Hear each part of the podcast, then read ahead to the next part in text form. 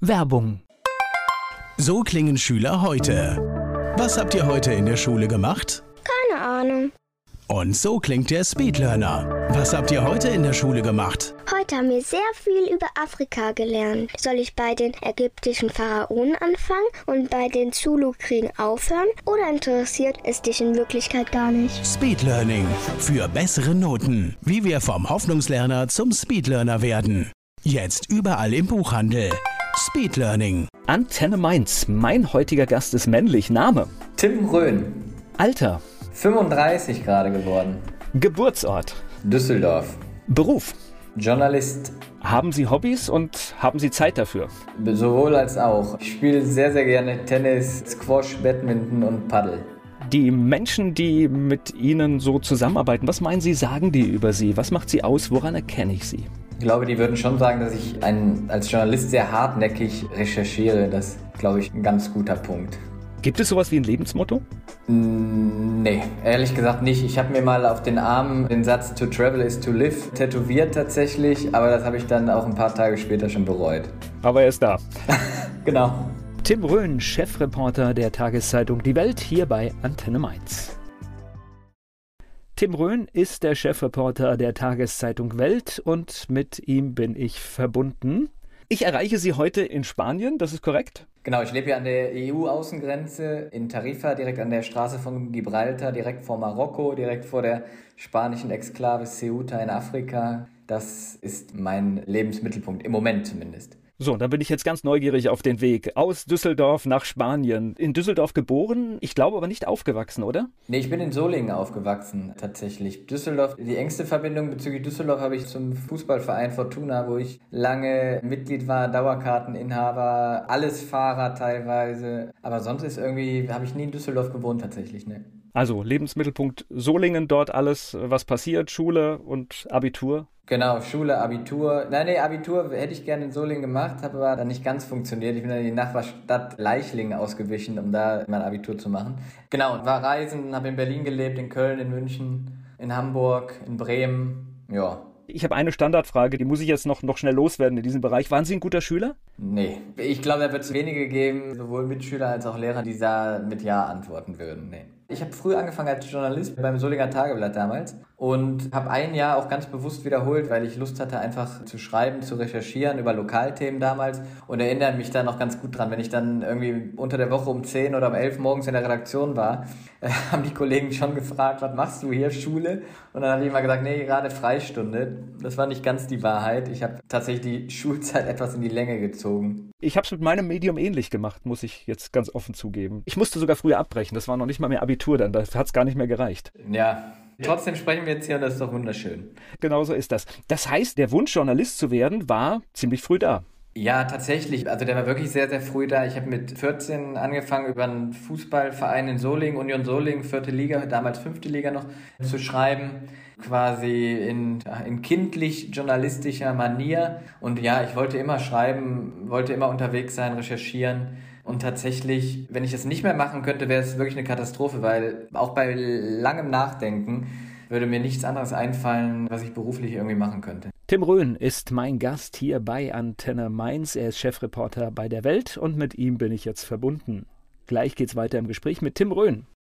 Chefreporter der Welt und Ressortleiter Schwerpunkt Recherche Tim Röhn ist mir zugeschaltet hier bei Antenne Mainz ich meine, der Start ist ja dann diese klassische Lokalberichterstattung auch, das, was ich immer als Königsklasse bezeichne, weil jeder kann hinfahren und das überprüfen. Total. Also, wenn jetzt das Finanzielle gar keine Rolle spielen würde, glaube ich, dann wäre wär ich wahrscheinlich am liebsten nochmal Lokaljournalist, weil du bist so nah dran. Du hast einen direkten Impact, deine Geschichten haben Impact, die Leute lesen dich. Wenn du da bei Politikern auf der Matte stehst, da kannst du richtig hartnäckig und nervig unterwegs sein. Also, das ist echt so ziemlich Königsdisziplin eigentlich. Lokaljournalist Journalismus ist super, echt. Und schade eigentlich, oder was heißt eigentlich, eigentlich eine Katastrophe, dass immer mehr Zeitungen zusammengelegt werden, Redaktionen zusammengelegt werden, weniger in Lokaljournalismus, so ist zumindest mein Empfinden, investiert wird. Es ist so wichtig, an der Basis kritischen Journalismus zu haben und da sehe ich doch das ein oder andere Problem. Ja, das werden ja oft diese kleinteiligen Themen kritisiert, aber wenn man genau hinschaut, ich sage das immer, selbst der kleinste Hasenzüchterverein hat eine Geschichte, wenn man hinschaut. Ja, auf jeden Fall. Also das eine sind ja dann wirklich die klassischen Lokalgeschichten, die die Leute dann gerne lesen und das andere ist aber dann auch wirklich also investigative Recherche zur Lokalpolitik, zu irgendwelchen Bauprojekten, zu Förderung von Sportvereinen. Der Verein wird gefördert, der andere nicht. Gibt es da vielleicht irgendwelche familiären Verbindungen? Gibt es da Vetternwirtschaft? Also ehrlich gesagt im Lokaljournalismus Journalismus lässt sich so viel, so viel machen, so viel recherchieren. Das ist eigentlich echt ein super Feld. Aus Spanien zugeschaltet der Journalist Tim Röhn. Heute ist er Ressortleiter Schwerpunkt Recherche und Chefreporter bei der Tageszeitung Die Welt. Tim Röhn ist mir zugeschaltet aus Spanien. Erzählen Sie uns ein bisschen über Ihren Weg. Wie sind Sie aus Solingen dann rausgekommen? Also aus Solingen bin ich rausgekommen, wie gesagt, weil ich da noch weiter zur Schule gehen wollte oder musste und bin dann nach Leichlingen gegangen. Und als ich dann mein Abitur hatte, war eigentlich ja klar, dass ich dann studieren müsste. Jura ist mir da in den Sinn gekommen, hatte aber eigentlich gehofft, dass ich auf das Studium verzichten kann, um weiter in der Praxis zu bleiben. Ich wollte wirklich den Weg so, so gestalten. Und dann war es so, dass ich nach einer längeren Reise in Australien, Südostasien, tatsächlich an der, an der Axel Springer Akademie, das ist somit die größte Journalistenakademie, Journalismusakademie in Deutschland, angenommen wurde, auch ohne Studium und habe dann dort quasi meine Redakteursausbildung durchlaufen. War dann halt für die Springer Medien aktiv, bin danach zu Spiegel Online gewechselt, habe ein halbes Jahr mal FC Bayern berichtet aus München, da aber dann recht schnell gemerkt, dass ich doch lieber selbstständig unterwegs wäre, auch weil es so die ein oder andere Komplikation damals bei Spiegel Online gab. War dann lange selbstständig, habe Nachrichtengeschichten, Sportgeschichten gemacht, vor allem im Westen Deutschlands, auch in Niederlande, Belgien und bin dann in den Bereich Sportkorruption eingestiegen, war in Katar, habe sehr viel über die Menschenrechtslage dort geschrieben, habe den Niedergang der FIFA und der UEFA begleitet, das heißt über die ganzen Korruptionsskandale dort geschrieben, dann ein Angebot vom Spiegel bekommen, als Redakteur dort zu arbeiten arbeiten. 2017 war das, bin nach Hamburg gegangen. War eigentlich auch eine super Sache, Festanstellung bis zur Rente quasi. Wollte nicht in diesen Strukturen arbeiten, habe mich dann wiederum selbstständig gemacht. Also Ende 2017 schon wieder mit der Welt am Sonntag als Hauptauftraggeber und habe angefangen, auch Dokus zu machen und mich vor allem um die EU-Außengrenze zu kümmern. Also eigentlich bin ich jetzt so seit doch seit fünf, sechs Jahren sehr, sehr viel an der EU-Außengrenze unterwegs, war fast überall, außer in Libyen und bin eben mittlerweile auch an die EU-Außengrenze hier gezogen. Dadurch, dass ich viel Zeit in Spanien verbringe, hat sich das ergeben, dass ich auch über die Corona-Krise berichtet habe, eben weil Spanien war ja sehr, sehr hart getroffen zu Beginn der Pandemie. Und ich war zu dem Zeitpunkt des ersten Lockdowns eben hier in Spanien und habe dann für Welt und Welt am Sonntag halt Reportagen von hier geschrieben. Und so halt zum ersten Mal bin ich dann als Journalist auch mit dem Corona-Thema in, in Verbindung gekommen. Und habe angefangen dann über die Zeit dann auch kritischere Recherchen zu machen, habe ein eigenes Covid-Rechercheteam bei Welt am Sonntag bekommen, wurde dann, habe ich dann fest anstellen lassen, bin Chefreporter geworden im Februar diesen Jahres und habe seit Mai mein eigenes Rechercheteam, Ressort Schwerpunkt Recherche heißt das. Und da legen wir halt verschiedene Schwerpunkte. Ein Schwerpunkt ist immer noch Corona, ein anderer ist, da schließt sich so ein bisschen der Kreis, die Menschenrechtslage in Katar, wo ja bald die WM stattfindet. Ein anderer Schwerpunkt ist so ein bisschen der Umgang mit Gebührengeldern beim ÖRR und gerade ist noch ein Schwerpunkt auf die Ermittlungen bezüglich der Todesschüsse auf einen 16-jährigen Senegalesen in Dortmund. Also wirklich ganz verschiedene Themen. Genau. Gleich geht's weiter im Gespräch mit Tim Röhn. Tim Röhn, Chefreporter der Welt, Ressortleiter Schwerpunkt Recherche, ist mir zugeschaltet hier bei Antenne Mainz. Wir haben gerade schon über die unterschiedlichen Dinge gesprochen, die er macht. Ja, jetzt bieten Sie mir eine ganze Reihe von Dingen an. Dann lassen Sie uns mal in das Corona-Thema einsteigen. Wer ein bisschen auf Twitter ist, der kommt an Ihnen fast gar nicht vorbei. Sie twittern schon sehr lange zu diesem Thema. Also ich erinnere mich, dass ich relativ schnell fassungslos war, wie diese Zahlenwerke in die Medieneingang gefunden haben, also Inzidenzen und sonst was. Ich kann das bis heute oft noch nicht glauben, dass das einfach so ein Wert geworden ist, den wir alle so akzeptiert haben. Ja, also kann ich nicht glauben, klingt jetzt so, als hätte ich damit nichts zu tun. Aber ich war ja auch Journalist. Ich habe ja auch über die Sache von Beginn an geschrieben. Und zwar, ich würde es einfach ganz sachlich sagen, es war ein Fehler, nicht von Anfang an so einige politische Botschaften und Parameter zu, zu hinterfragen, also oder darauf abzuklopfen, ob das wirklich die richtigen Parameter sind. Also wenn wir gerade über die Sieben-Tage-Inzidenz reden, ist ja mittlerweile der Expertenrat gesagt, die Evaluierungskommission der Corona-Maßnahmen, das ist nicht der richtige Wert, also um wirklich das Infektionsgeschehen zu bestimmen. Also es hängt davon ab, wie viel getestet wird zum Beispiel. Also was sagt dann dieser Wert wirklich aus? Es ist meines Erachtens bedingt aussagekräftig, sehr bedingt aussagekräftig und trotzdem ist es weiter in der öffentlichen Wahrnehmung und auch für die Politik ein so extrem wichtiger Parameter. Und da hätte man, glaube ich, von Anfang an sagen müssen, stopp, wir stellen diese Statistik nicht allzu sehr in den Fokus. Wenn man diesen Wert in Zweifel gestellt hat, was ich auch sehr früh gemacht habe, es kam ein enormer Gegenwind. Also dann haben sie es früher gemacht als ich, weil ehrlich gesagt, das erste Corona-Jahr habe ich ziemlich... Na, ich ich habe schon in 2020 gemacht. Ja, das ist ja. gut, dann sind sie weiter als ich gewesen. Dann hätten sie vielleicht da mehr zu twittern sollen. Nein, im Ernst. Ich glaube halt, ein Punkt war dieser Inzidenzwert, den man in Frage stellen konnte oder auch das auch getan hat nach einer gewissen Zeit. Ein anderer Punkt war, dass man gesagt hat, aber Schulen schließen, das hat man in Frage gestellt. Dann gab es Ausgangssperren. Also es gab ja wirklich viele Punkte, wo sich dann irgendwann Kritik geregt hat. Und was mich so skeptisch an der deutschen Corona-Politik gemacht hat, war einfach, dass jegliche Kritik stigmatisiert wurde direkt. Also man wurde dann sehr schnell als Corona-Leugner bezeichnet, wobei ich glaube, das hat, also das macht überhaupt keinen Sinn und genauso wenig macht es Sinn zu sagen, das ist ein AfD-Sprech oder das ist doch rechtsextrem. Also das waren ja so schnell die Reflexe, wenn Kritik aufkam. Oder halt auch, das hat zum Beispiel den Bonner Virologen Hendrik Streeck ja dann betroffen, der sich kritisch zu der deutschen Corona-Politik geäußert hat und der dann, dem dann vorgeworfen wurde, er würde Querdenker-Narrative irgendwie verbreiten. Also man hat sich gar nicht mehr mit den Inhalten dann beschäftigt, sondern halt versucht, die Dinge irgendwie zu stigmatisieren, zu framen. Und ich habe dann nach, ich glaube, da war die Pandemie so ein halbes Jahr, sieben, acht, neun Monate alt, mich mal mit Schweden intensiver auseinandergesetzt. Und da muss man ja gar nicht sagen, der schwedische Weg war richtig oder falsch. Aber Fakt ist, da sind nun mal auch Wissenschaftler am Werk. Und die haben auf Lockdowns verzichtet, auch auf Maskenpflicht. Und da ist nicht etwa, wie man vermuten könnte, dann vielleicht eine rechtsextreme Regierung an der Macht gewesen, sondern eine sozialdemokratische. Also eine sozialdemokratische Regierung hat gesagt, nee, also so den deutschen Weg oder den Weg, den viele europäische Länder gegangen sind, den gehen wir mal auf keinen Fall. Und gleichzeitig wurde Kritik an Masken wie gesagt, als rechts geframed. Das macht in meinen Augen wirklich sehr wenig Sinn. Nee, stimme ich Ihnen komplett zu. Und dann hatten wir diese Geschichte mit den 2G-Regelungen. Und ich glaube, da war auch die Welt massiv daran beteiligt, dass diese Missstände in einigen Bundesländern, dass dort völlig falsche Zahlen vorgetragen wurden, auch im Prinzip veröffentlicht wurde. Ja, für mich war das, das ist ja, das hat ja so im Herbst letzten Jahres angefangen, so ungefähr vor einem Jahr, dass ich Hinweise bekommen hatte von Lesern, die gesagt haben, schau dir mal an, wie in München, wie in Bayern die Daten ausgewiesen werden, beziehungsweise was ist die Datengrundlage. Es ging damals ganz im Konkreten um die Ausweisung der geimpften und der ungeimpften Inzidenz. Das haben verschiedene Bundesländer getrennt ausgewiesen. Wie gesagt, Bayern, Mecklenburg-Vorpommern, Sachsen.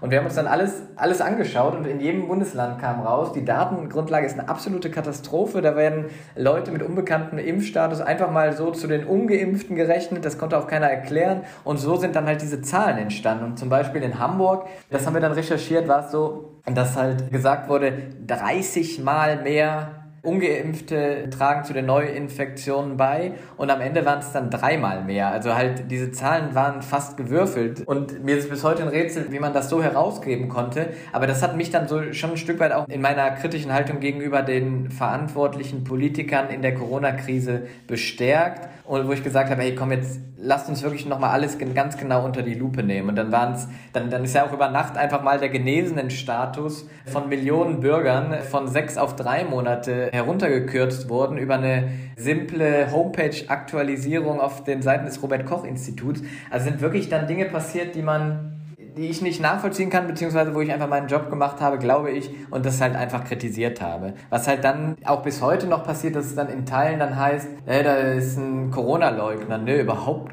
gar nicht Corona-Leugner, sondern einfach nur, ich folge da meinen Recherchen und, und zeige auf, wenn Dinge passieren, die so nicht sein sollten. Und ich glaube, Inzidenzen sollte man korrekt ausweisen, den genesenen Status korrekt festlegen und nicht da irgendwie willkürlich agieren. Und das ist leider Gottes teilweise passiert. Gleich geht's weiter im Gespräch mit Tim Röhn. Tim Röhn, Journalist, ist mir zugeschaltet. Er schreibt für die Welt.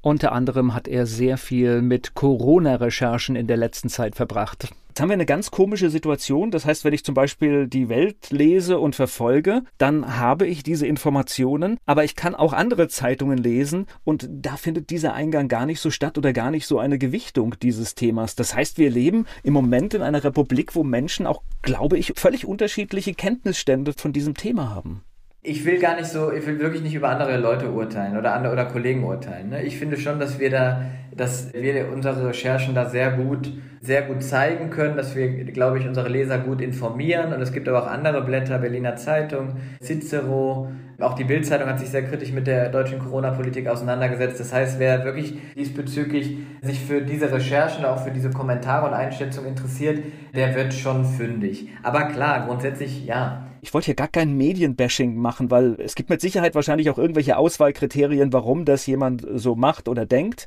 Ich finde es nur spannend, dass ich das in meinem Umfeld merke, dass wenn man mit Menschen spricht, wir oft einen unterschiedlichen Kenntnisstand oder Zugang zu Dingen haben. Und ich finde das eine, eine für mich ganz merkwürdige Situation, weil es gab mal eine Zeit, da hatten wir so, so einen gemeinschaftlichen Wissensstand. Ja, ich glaube halt, dass also diese teilweise die Botschaften, die gerade im letzten Winter fast schon in die Leute reingehämmert worden, wie zum Beispiel 2G muss sein, 2G muss sein. Also die Ungeimpften stellen eine große Gefahr dar.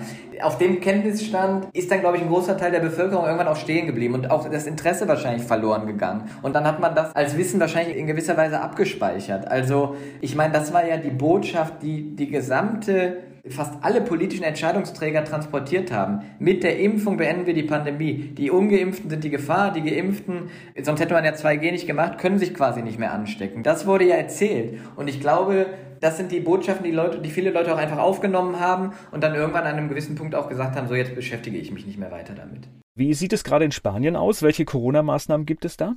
Also es gab einen lustigen Text, den ich vor ein paar Tagen gelesen hatte in El País. Der hatte die Überschrift Senorita la Mascarilla.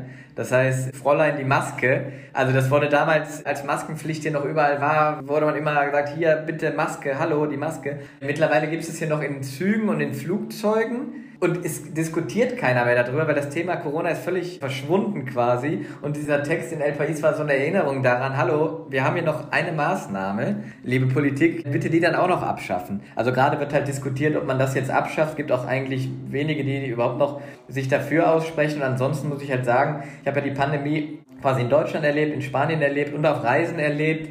Also das Thema Corona spielt hier seit ich würde sagen, seit einem Jahr, seit mehr als einem Jahr eigentlich keine Rolle mehr. Und es war auch ganz interessant, die Regierung hier, ich erinnere mich, das war im Mai, ungefähr Mai letzten Jahres, die Impfkampagne hatte begonnen, die Impfkampagne lief oder lief auf Hochtouren und damals haben hier Regierungsbeamte und auch die Politiker schon gesagt, wir sehen nicht nur Licht am Ende des Tunnels, wir sind schon nah am Ende des Tunnels.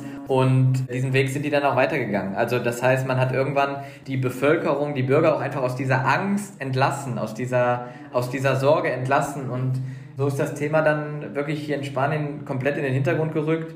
In meinem persönlichen Umfeld, ich weiß gar nicht, wann ich mich zuletzt mit, also wann ich mich zuletzt mit irgendwem über Corona ausgetauscht habe. Das ist wahrscheinlich wirklich Anfang des Jahres oder so gewesen. Also das Thema spielt hier für mich persönlich keine Rolle. Es spielt in meiner Berichterstattung eine Rolle und natürlich bei den vielen Aufenthalten auch in Deutschland, wenn ich Informanten treffe, wenn ich da recherchiere, dann ist es weiter wichtig, aber hier, hier halt nicht mehr. Und vielleicht ein Punkt noch dazu. Wahrscheinlich ist das auch einer der Gründe, die bei mir für diese skeptische Haltung gesorgt haben oder sorgen. Einfach, ich war auch in dritte Weltländern unterwegs während der Pandemie, bin halt hier auch in, in Spanien und ich sehe halt, dass dieser deutsche Weg nun wirklich nicht alternativlos ist. Ne? Wenn er das wäre, wenn es überall so wäre, dann glaube ich, würde ich mich auch schwerer tun, Kritik zu üben. Aber ich sehe halt, dass das, was in Deutschland veranstaltet wird, ist wirklich nicht naturgegeben oder lässt sich mit Zitat der Wissenschaft erklären. Gleich geht's weiter im Gespräch mit Tim Röhn. Tim Röhn ist Chefreporter der Welt, Ressortleiter Schwerpunkt Recherche und er ist mit zugeschaltet hier bei Antenne Mainz. Sie haben das gerade schon mal auch gesagt, dass Sie so in die Community fragen und ich sehe es auch manchmal, dass Sie eine Frage stellen und, oder, oder etwas schreiben und kann das sein? Das heißt, da reagieren auch viele Menschen in Deutschland? Was meinen Sie mit kann das sein?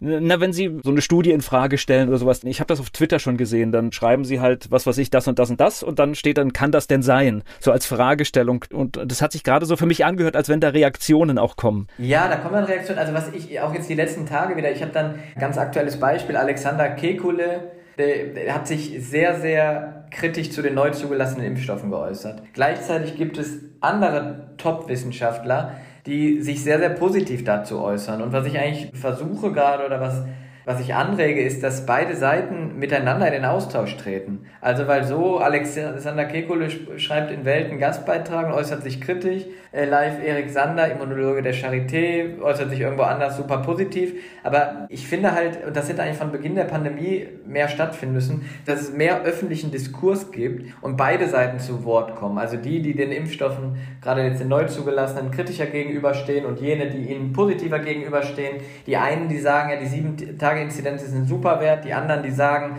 das ist wirklich nicht geeignet als Gradmesser. Und da, da ja, das versuche ich dann bei, bei Twitter teilweise so ein bisschen, wie ich das sagen, so zu provozieren, dass man da mal endlich in den Austausch kommt. Aber ob das gelingt oder nicht, weiß ich nicht und ist jetzt auch nicht, ehrlich gesagt, auch nicht mein, mein Hauptanliegen. Ich fände es halt schön, wenn es mehr Austausch gäbe, auch weil ich finde halt, ob jetzt politischer Journalist, Wissenschaftsjournalist, Wirtschaftsjournalist, also können wir wirklich sagen, was da der richtige Weg ist? Können wir uns wirklich festlegen, dass das die richtige Pandemic Response ist? Oder vielleicht ist es doch die andere. Ich halte es für sehr, sehr schwierig. Und deswegen so eine ganz genaue Festlegung möchte ich eigentlich da auch nicht treffen. Ich finde halt einfach, dass sehr, sehr schnell in Deutschland Narrative etabliert wurden, die dann nicht mehr so richtig hinterfragt wurden. Das bemängle ich halt. Naja, wenn ich unterschiedliche Positionen kenne, kann ich ja meine ganz individuelle Entscheidung auch treffen, wie ich damit umgehen will. Also genau, das ist ein guter Punkt. Also und wenn ich dann halt höre, ein Kollege einer großen Wochenzeitung, mit dem ich mich, mit dem ich ein bisschen über Twitter diskutiert hatte, der, der schrieb mir dann im Blick auf das Stück von Alexander Kekule. Ich meine, der Mann ist ein absoluter Impfstoffexperte. Der schrieb mir dann, nee, damit wird er sich nicht beschäftigen, mit dessen Aussagen, der sei gar kein Wissenschaftler. Und das, ich finde das halt so, immer noch in Teilen wird, wird halt Kritik, kritische Worte so so krass geframed, dass ich da teilweise wirklich kopfschüttelnd da, davor sitze, ehrlich gesagt. Aber es wäre ein klasse Job für eine öffentlich-rechtliche Talkshow, oder? Ja, äh, es gibt ja viele Corona-Talkshows in den öffentlich-rechtlichen seit, seit langer Zeit. Na, ich meine mit richtig Diskurs. Ja, ich glaube, es wird, es gibt mit Sicherheit auch Diskurs in diesen Talkshows. Was ich auch sehe, ist, dass auch äh, Dauergast Lauterbach ja mittlerweile auch deutlich kritischer befragt wird. Aber wie gesagt, ich möchte hier keine, möchte mich hier weniger über andere Kollegen äußern. Gehört das Thema insgesamt aufgearbeitet?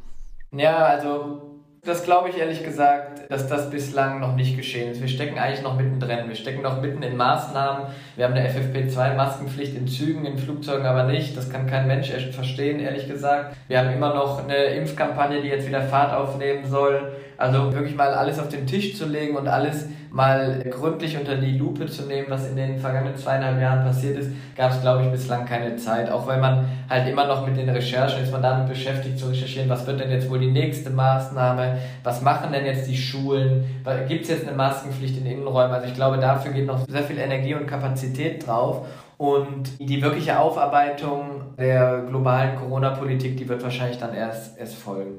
Na, und es droht natürlich die Gefahr, dass es mit den anderen Krisen, mit denen wir so beschäftigt sind, auch so ein wenig irgendwann ja, runterfällt und es kein Interesse mehr daran gibt vielleicht. Ja, ich glaube schon, aber dass die Corona-Pandemie, das war so eine große Sache oder ist immer noch eine große Sache, war aber vor allem, ich glaube nicht, dass, dass diese Thematik einfach vergessen wird. Also mich interessiert jetzt schon und natürlich werde ich ein Stück weit über meine Recherchen oder unsere Recherchen auch einen Teil daran haben. Ich bin wirklich gespannt, wie wird man mal in fünf Jahren darauf zurückschauen.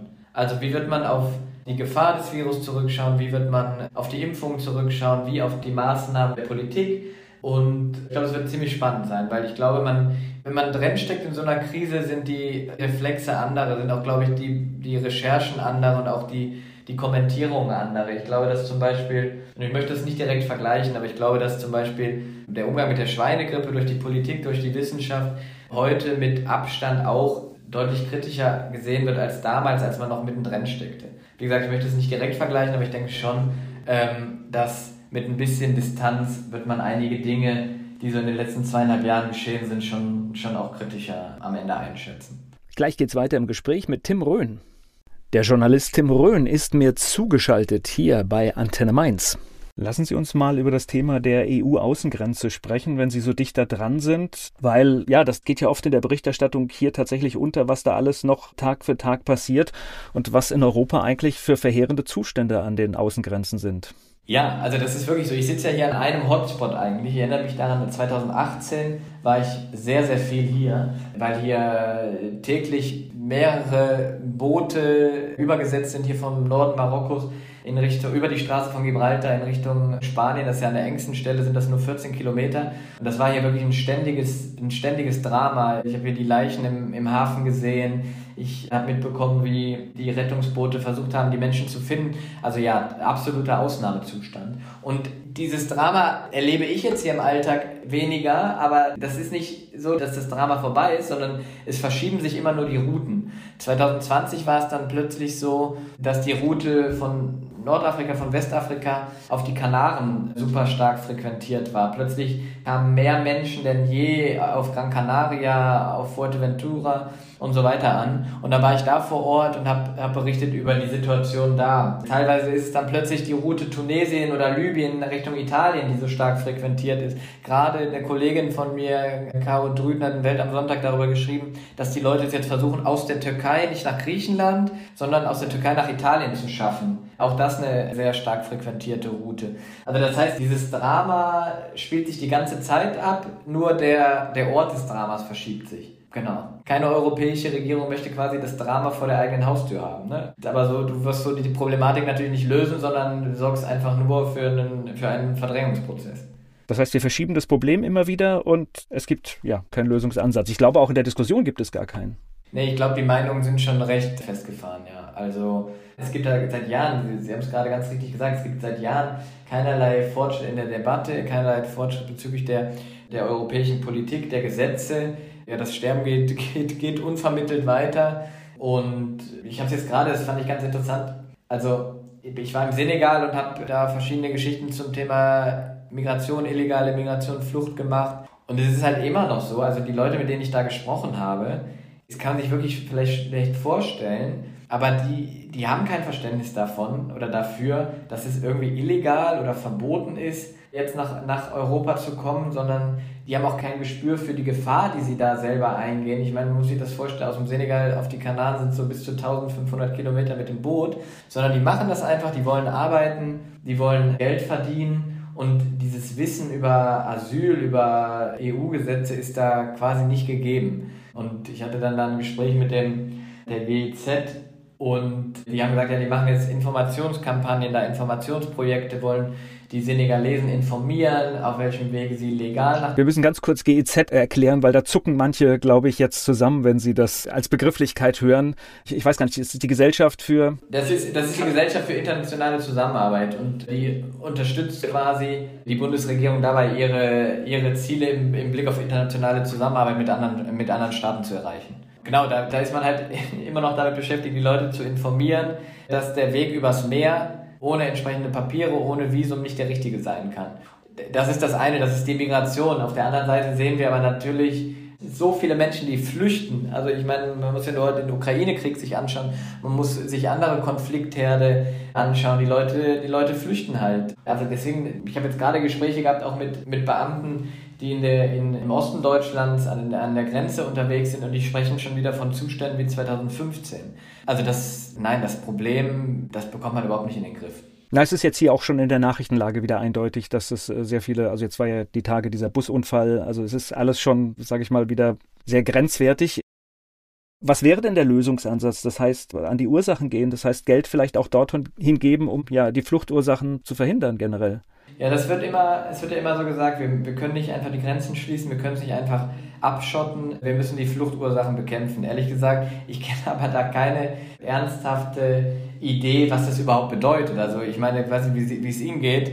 Fluchtursachen bekämpfen ist ein schöner Begriff, aber was ist damit gemeint? Also können Sie das beschreiben? Mir fällt das wirklich schwer. Das wird, finde ich, immer so in die Debatte reingeworfen. Ich glaube, was halt passiert ist, dass, oder was passieren müsste in meinen Augen, ist halt, dass, dass es die Möglichkeit geben muss, für tatsächliche Flüchtlinge, für Menschen, die anerkannt werden oder anerkannt werden können in Deutschland, auch tatsächlich als Flüchtlinge einreisen zu können und nicht den gefährlichen, den hochgefährlichen Weg über das Meer gehen müssen und dann, wenn sie in Spanien oder in Griechenland zum Beispiel ankommen, dann noch in Form von illegalen Pushbacks wieder zurückgeschickt zu werden. Ich glaube, das, das muss sich dringend ändern. Also es muss legale Einreisewege geben. Und die gibt es in der Form kaum und ich glaube, dass das eine der Ursachen ist für die große Dimension des Problems. Und ich glaube einfach, reines Abschotten, wie es ja wirklich von, auch von, von einigen Parteien gefordert wird, das wird angesichts der Komplexität der, der Lage in der Welt, wird das nicht funktionieren. Das kann ich mir nicht vorstellen würde ja auch nicht zu europäischen Werten passen.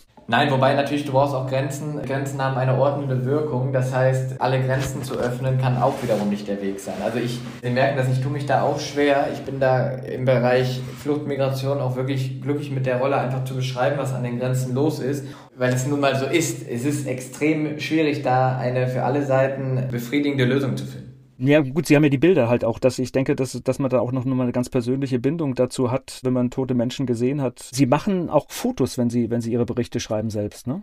Ja, genau. Also ich bin super gerne alleine unterwegs. Ich mag das total, als, als Reporter unterwegs zu sein und habe dann irgendwann 2014, als ich in Katar war und da über die Menschenrechtslage geschrieben habe, als es auch wirklich schwer war, in die Arbeiterlager zum Beispiel reinzukommen, habe ich begonnen, dann selber die Fotos zu machen. Es ist einfacher zu recherchieren, wenn man alleine, alleine unterwegs ist. Man wird nicht unbedingt sofort erkannt. Also man wird nicht so leicht erkannt, wenn man alleine unterwegs ist. Und ich finde es schön, so ein Ergebnis komplett aus einer Hand, also Text, Foto und Video abzuliefern. Ich erwische Sie jetzt hier gerade, das haben Sie gesagt, mitten in der Arbeit an einer Dokumentation. Können Sie schon was darüber verraten?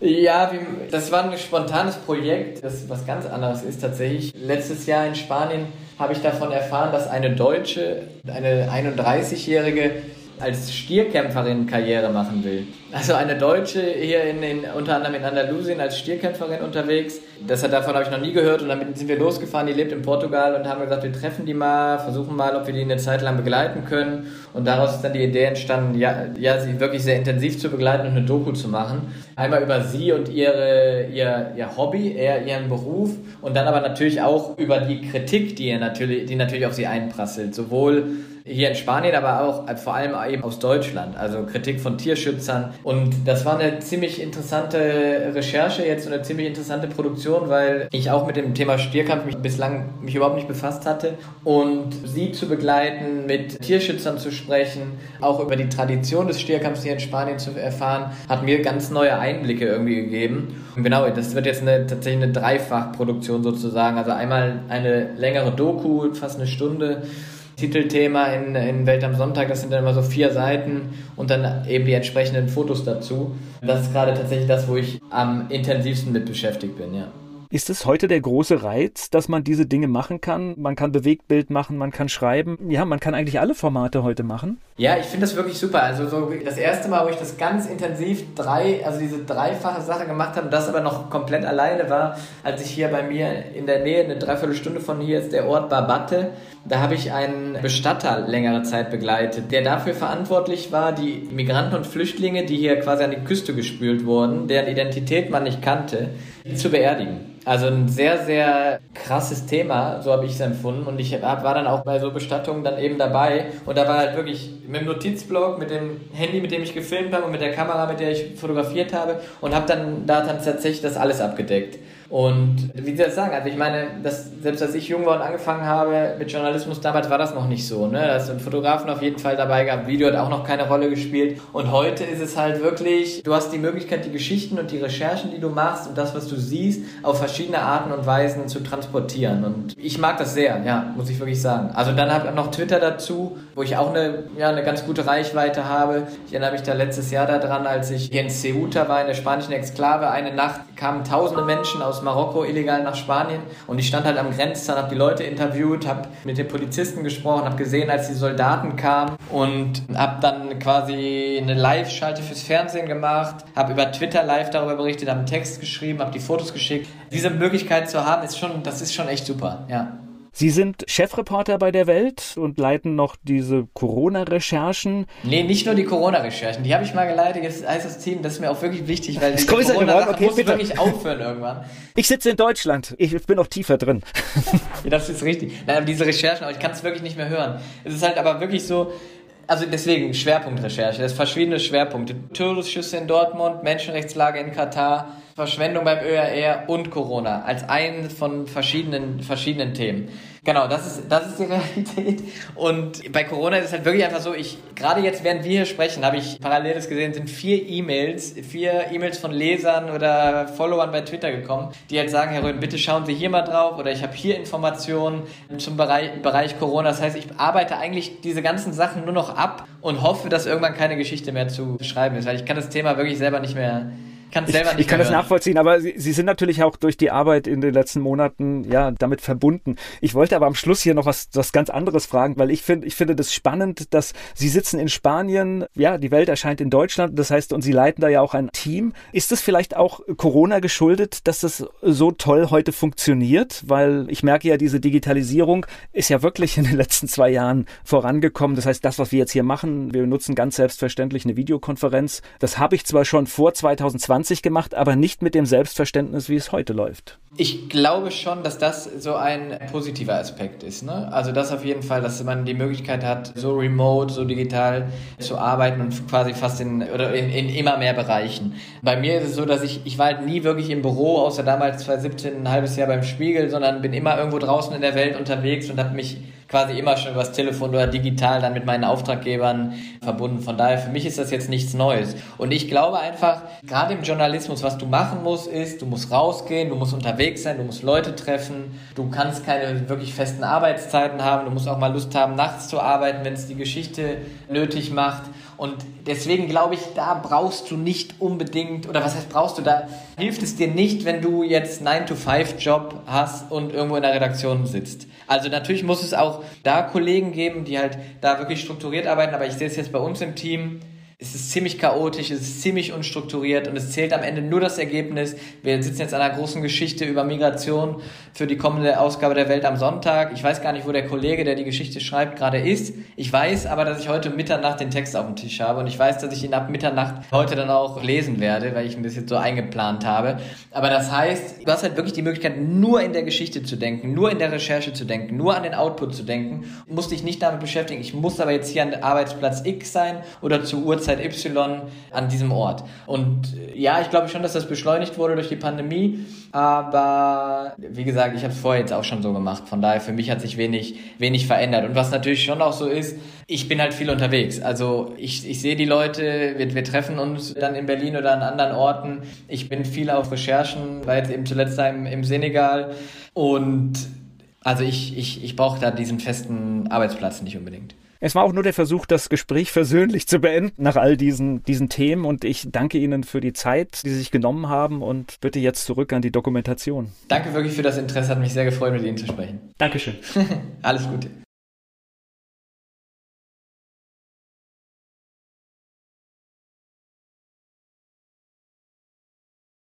Werbung.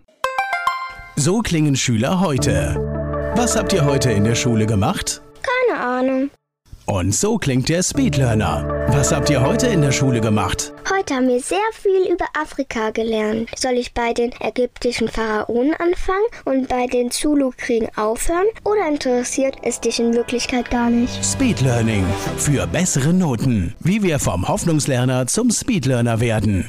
Jetzt überall im Buchhandel. Speedlearning.